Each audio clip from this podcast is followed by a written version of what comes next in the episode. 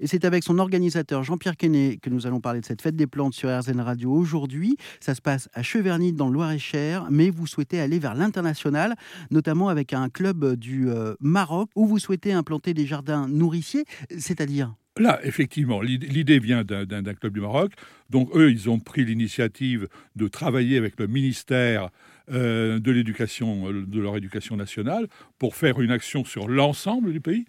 Euh, nous, on veut les aider dans ce domaine, mais l'idée est intéressante pour essayer de la développer alors, chez nous au niveau local et de travailler avec des écoles, puisqu'on a un contrat avec, euh, avec euh, l'académie, entre autres, enfin avec le rectorat, pardon, de, manière à, susciter l'envie chez les enfants bah, de, voir un petit peu ce qui se passe par rapport à, la nature, par rapport à la terre, par rapport aux plantes, par rapport à la nutrition.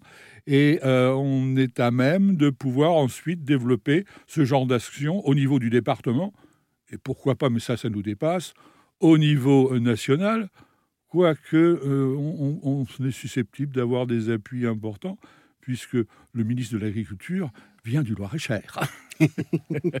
Est-ce que la multiplication comme ça de ces manifestations aussi qui sont locales, euh, multiplication au niveau national voire international aussi, ça peut être un, biais pour eh toucher le plus de monde et avoir une meilleure efficacité?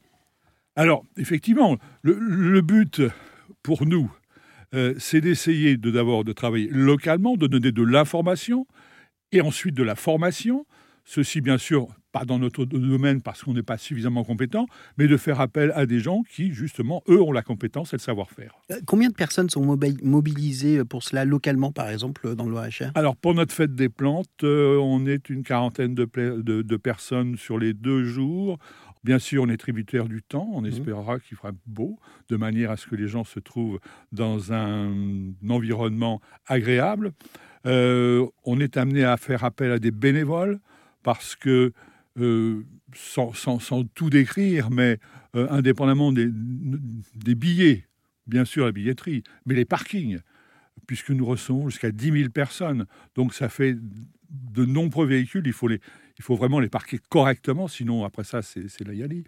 Euh, de même, euh, il y a une buvette euh, qui, au plus fort de la tempête, je veux dire, il y a environ 100 personnes à 150 personnes qui arrivent entre midi et une heure. il faut arriver à, satisfaire tout le monde. il y a aussi tout ce qui concerne la, publicité, tout ce qui sont... Enfin bref, il y, il y a énormément de choses que l'on est amené à faire.